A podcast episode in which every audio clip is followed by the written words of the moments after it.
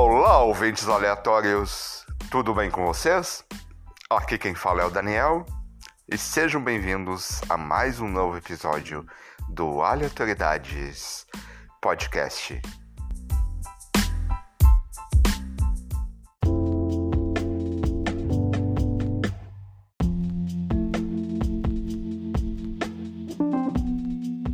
Hoje será um episódio solo, mas não será um episódio bônus, e sim um episódio normal do nosso podcast, no qual eu falarei brevemente sobre um dos mestres, ou quem sabe o único mestre até agora, do horror terror brasileiro, José Mojica Marins, o Zé do Caixão. Espero que vocês gostem e tenham um bom episódio.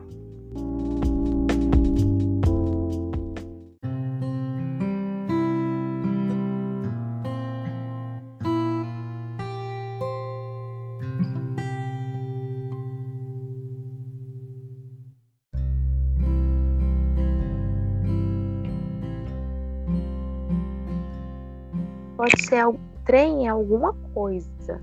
Pode ser um objeto, pode ser uma pessoa. Depende.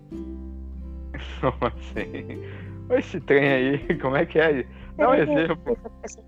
É, trem pode ser qualquer coisa. Quando você quer falar o nome de algo, mas você esquece o nome da coisa, você fala trem. tá, me, eu nos explique quais palavras mais aí que, você, que vocês usam em Minas Gerais. Na minha região, sou do norte de Minas, a gente tem uma, um vocabulário diferente. A gente não fala o sou, por exemplo, que é se referindo a alguém. A gente não fala muito por aqui. Isso é mais dos lados de Belo Horizonte. A, a minha você... avó, ela fala muito, pede muito pra gente serrar a porta, serrar a porta é encostar a porta sem trancar. Entendeu? Sim, amor. Mas, mas tu é legal ali que tu tem essa essa essa vivência, né? Tu morou em Minas, em Belo Horizonte e também é do norte, então você tem essa mistura de vocabulário de, ah, de vocabulário, né, Paula? Assim, dizem que eu falo de jeito diferente daqui, diferente de Belo Horizonte, é bem misturado. É, tá, nos dê mais alguns exemplos de, de palavras mineiras que agora eu tô curioso. eu tô curioso. Tem o, tem o arreda, né? É, aqui tem bastante palavra que tu fala para mim que eu não entendo, que às vezes eu te pergunto, né? Então explica é. algumas palavras. Tem arreda, arreda é tipo dá licença de mineiro, arreda. arreda para nós aqui, para nós gaúchos. É, para nós gaúchos, arredar é. Não, é praticamente a mesma coisa. É, é? é arredar o negócio. Arredar o negócio é tirar o negócio é do local, né? sabe? Arreda daqui. Mas, é, é, é, eu falei. Arreda pode ser também para sair da frente. É, não sabia, a gente não usa disso aí te arreda daqui, olha só, que coisa mais magnífica. E, e, uma coisa que mineiro tem é essa tua paciência, tu tem uma paciência incrível. Enquanto eu sou, eu sou bastante elétrico, tu tem uma paciência, tu tem uma paciência, o jeito de tu falar é calmo. Claro, que eu sei, é, é quando tu tá brava, tu tá brava, né? eu sou mais tranquila que você mesmo. Você é danado. É. Tá, mas eh, qual é que é. Como é que é esse jeitinho mineiro? Olha, você pode explicar para os ouvintes o jeitinho mineiro? Ah, a gente é mais tranquilo mesmo. A gente não gosta de bater boca, de. A gente tem um jeito mais delicado de falar as coisas, né? Mais, mais tranquilo. A gente não, não sabe chegar e brigar. Até pra brigar, mineiro é calmo. Verdade. Verdade. E tem também o logo, logo, ali de mineiro, né? Que o logo ali você pode preparar para andar bastante. Nossa, é ali logo pertinho, é, Na hora que falou que é ali pertinho, pode desistir. Vai de carro. Sim, eu sei, eu sei disso.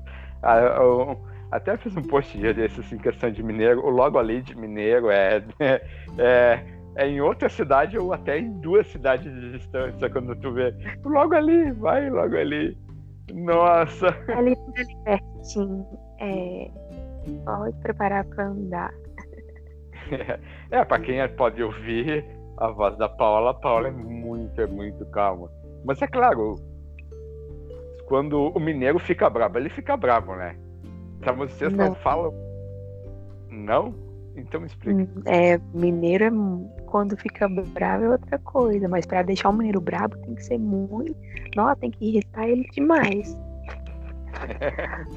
mas até a briga do mineiro é, é diferente, né? É, até a briga dele é tranquila. Eu sei disso, nossa. Tu é, tu é calma, tu é calma, tu é calma demais. Nossa. Então. Um, Uh, mais alguma palavra diferente de vocês aí que você pode. Ou, ou alguma curiosidade de você mineira? Você pode. Tá. Ainda não sei. Estou sem ideias no momento. Tem ideias de. Uh, não, como é que mineiro o mineiro é atrasado como o brasileiro geral? Vocês têm algum, digamos, eu estou chegando agora ali. Como é que o mineiro é no dia a dia, assim, ó, os ouvintes saber? O, o gaúcho tem a forma de trabalhador, né? Tá sempre correndo, tá sempre ocupado, nunca tem tempo para nada. O, o, o, carioca, por exemplo, não é. Eu tô jogando os os estereótipos, né?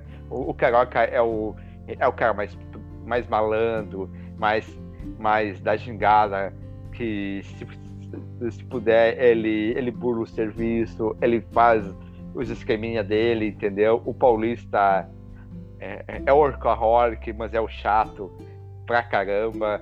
Enfim, como é que é o mineiro? Ah, mineiro geralmente é mais tranquilo, é muito acolhedor, muito receptivo, né? Gosta de chamar as pessoas para casa, gosta de ter contato com os outros, com as outras pessoas de fora, outros lugares. Mineiro é mais assim mesmo. Sim, até dá para perceber isso porque até os ETs preferem Minas Gerais, né? O ET de Varginha, o, eu acho que até o, o aquele o. Pois que conhecimento! O, o, o ET Bilu, né? Apareceu em Minas Gerais. Apareceu em Minas Gerais, né? Vieram Minas tomar Gerais... cafezinho com aqui.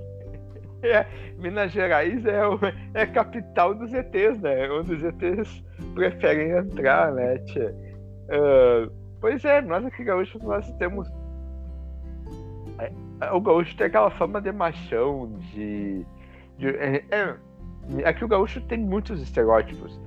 É que aqui no, tem o gaúcho do centro do estado, tem o gaúcho do norte, tem o gaúcho da capital.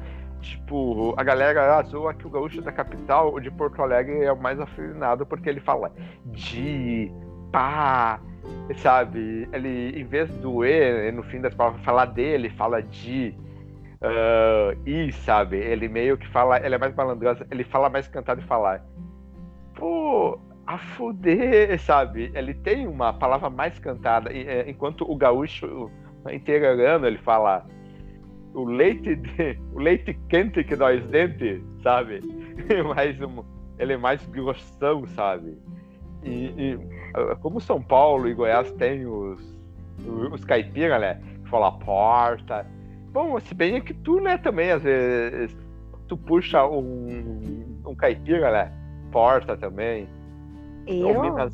É, não, né? Eu tô confundindo. É mais, é mais sul de Minas, tem divisa com São Paulo, eu acho que eles puxam. É, Uberlândia, um né? É, Sim, eu morei.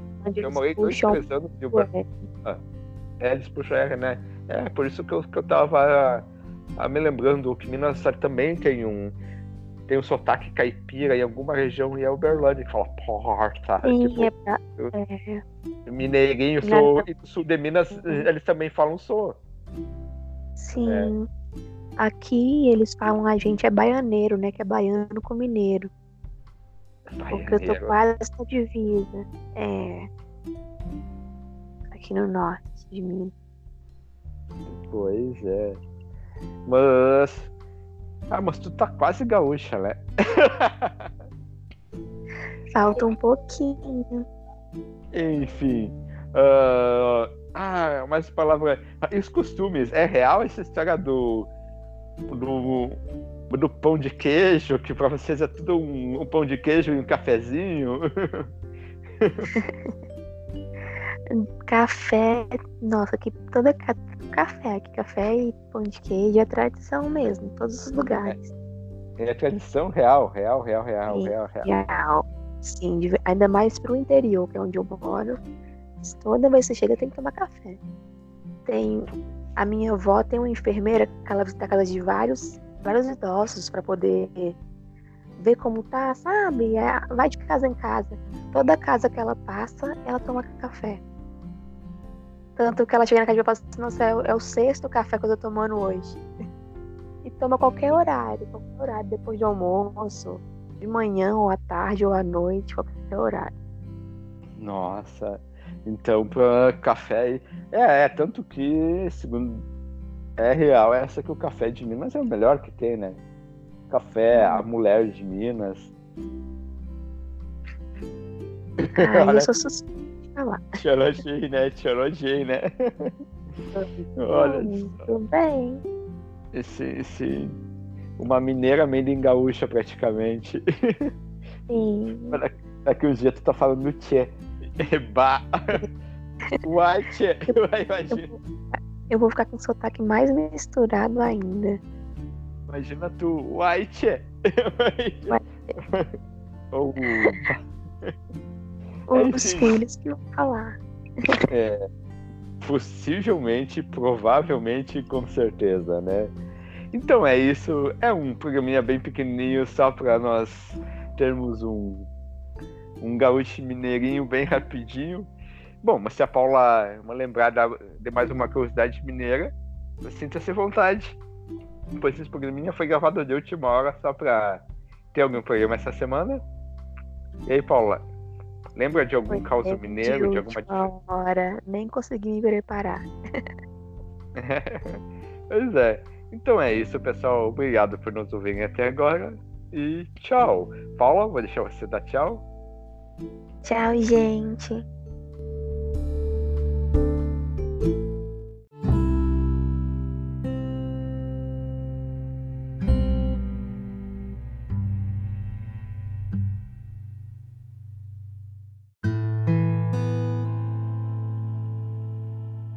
Bem, essa última parte eu retirei do blog da Dark Side Books.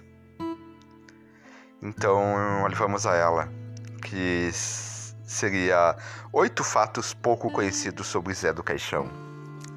Vamos lá. Um dos grandes nomes do cinema de terror internacional é brasileiro, José Mojica Marins. Inaugurou o gênero no país e deixou seu legado por gerações de cineastas. Nascido em uma sexta-feira 13 de 1936, Mojica encarnou o personagem Zé do Caixão para construir o terror brasileiro em seus 83 anos de vida, ceifados no último dia 19 de fevereiro. Conhecido pelo ar trevoso e as longas unhas que mais pareciam garras, o diretor muitas vezes se confunde com o personagem criado por ele. Sua produção de terror foi intensa entre as décadas de 1960 e 1980, rendendo prestígio internacional. No entanto, a partir da década de 1990, o público brasileiro passou a encará-lo mais como uma figura folclórica do que como cineasta. Entusiastas do terror B se lembram com carinho do Cine Trash, programa apresentado por Zé do Caixão na Bandeirantes de 1996 a 1997. Com uma vida pessoal razoavelmente discreta nos últimos anos, Mojica foi um verdadeiro prodígio do cinema, abrindo seu estúdio aos 17 anos de idade. Detalhes de sua vida podem ser conferidos na biografia Zé do Caixão, Maldito, a biografia, escrito por André Barcinski e Ivan Finotti e relançada pela Dark Side Books. A seguir, va vamos a algumas curiosidades sobre os cineastas que estão presentes nessa biografia. 1. Um, José Mojica Marins vem de uma família de toureiros. Neto de imigrantes espanhóis, Mojica vem de uma família que já aspirava ao estrelato. Na época, a profissão de toureiro era repleta de glamour, o que se tornou a ambição de seu avô, José André Marins. Ele chegou a torear na Espanha e no Brasil se apresentava em atrações de circos. O pai do cineasta, Antônio André Marins, se acostumou com a vida itinerante de artistas por causa da carreira do pai. Mais tarde, ele próprio se apresentou como toureiro em algumas ocasiões. 2. Zé do Caixão morou em um cinema. Por causa de uma oportunidade profissional como, como, como gerente de cinema, Antônio Marins se mudou com a família para o anexo do Cine Sandro Estevão, de onde seria gerente. Mojica tinha apenas dois anos de idade quando isso aconteceu. Além de gerenciar o cinema, Antônio organizava eventos musicais e dançantes. Isso provocou grande admiração por parte de seu filho, que se, que se tornaria Zé do Caixão. O pequeno José passou a trocar ingressos para o cinema com os amigos por botões de galalite ou revistas em quadrinhos. Além disso, ele de vez em quando podia convidar os amigos para ver filmes no cinema, até um dia em que apareceu com 40 colegas. 3. Quando criança, manteve uma gibiteca. O fascínio pelo mundo da fantasia e além do cinema para o pequeno José Mojica. Ele comprava diariamente revistas em quadrinhos com direito aos títulos regulares e edições de luxo, com histórias de Walt Disney, Mandrake e Flash Gordon. A coleção era tão grande que ele montou uma gibiteca na sua casa, cobrando até ingresso de seus amigos para folhearem as páginas. O preço variava entre uma bolinha de gude ou uma figurinha. 4. Aprendeu a fazer cinema sozinho. Desde pequena, José demonstrou interesse pelas artes cênicas, brincando de teatro com seus amigos e mais tarde entrando para as produções escolares. Aos 11 anos, ele ganhou uma máquina fotográfica do pai, que o permitiu fazer seus primeiros experimentos, e aos 12, com uma nova câmera, fez seus primeiros filmes amadores. Com 13, ele e os amigos produziram seu primeiro curta-metragem amador. Seu primeiro estúdio foi o Galinheiro de Casa. Com 17 anos, Mujica reuniu os amigos para abrir sua primeira empresa do ramo, a Companhia Cinematográfica Atlas. A partir de então, seu nome começou a ventilar na imprensa como aspirante a diretor de cinema, o que lhe abriu muitas portas e até o levou a criar uma escola para atores, com técnicas de atuação bem questionáveis. 5. Outros gêneros além do terror. Antes de virar o pai do terror nacional, José Mojica dirigiu e produziu filmes de outros gêneros cinematográficos. Na década de 1950 e início da de 1960, ele esteve envolvido com filmes de drama e faroeste, como é o caso de Assina do Aventureiro, 1958. Mais tarde, já se consagrando como diretor de terror, ele ainda fez incursões pela porno chanchada, como no filme A Virgem e o Machão, 1974. 6. Zé do Caixão surgiu de um sonho. O drama Meu Destino em Tuas Mãos foi a tentativa de Mojica para agradar o grande público. Porém, o fracasso da produção fez os cineastas prometer que nunca mais fariam um filme para agradar os outros. Depois dessa decepção falido, ele tentou iniciar um projeto de filme policial com seus alunos, que não estava dando muito certo. Foi em meio a essa frustração que ele teve um sonho sinistro. Estava deitado no chão à noite quando um, vulto se aproximou e começou a puxá-lo pelos braços. Olhando mais atentamente, ele se deu conta de que aquela figura se tratava dele mesmo. Não demorou muito para que ele visse o destino para onde seu clone o carregava. Uma lápide com o nome José Mojica Marins. Desesperado, ele acordou e concebeu o personagem que se confundiria com sua própria personalidade, Zé do Caixão o primeiro filme da nova persona vem em seguida. À meia-noite levarei sua alma. 7. De cineasta a curandeiro. No final da década de 1960, Zé do Caixão se tornou tão popular que Mojica não conseguia mais andar na rua sem guarda-costas. Ele apresentava um programa na TV bandeirante chamado Além, muito além do além, que batia recordes de audiência.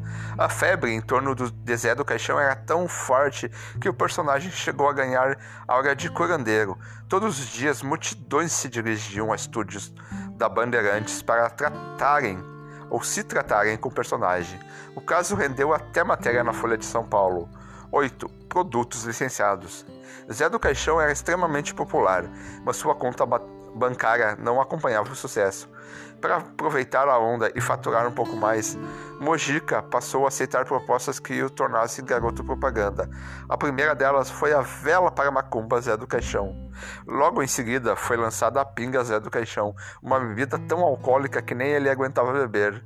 O produto ficou dois meses no mercado, até que a empresa, deslumbrada com os lucros, começou a adicionar água nas garrafas para, para render mais.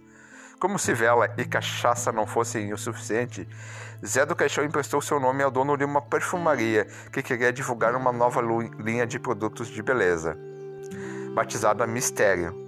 O produto que mais rendeu foi o fortificante para as unhas. Nesse caso, podemos concordar que Zé do Caixão era o garoto propaganda perfeito. Então, gente, de para quem quiser adquirir, tem esse livro na Dark Side Books que se chama Zé do Caixão, Maldito, a biografia, escrita por André Barcinski e Ivan Finotti.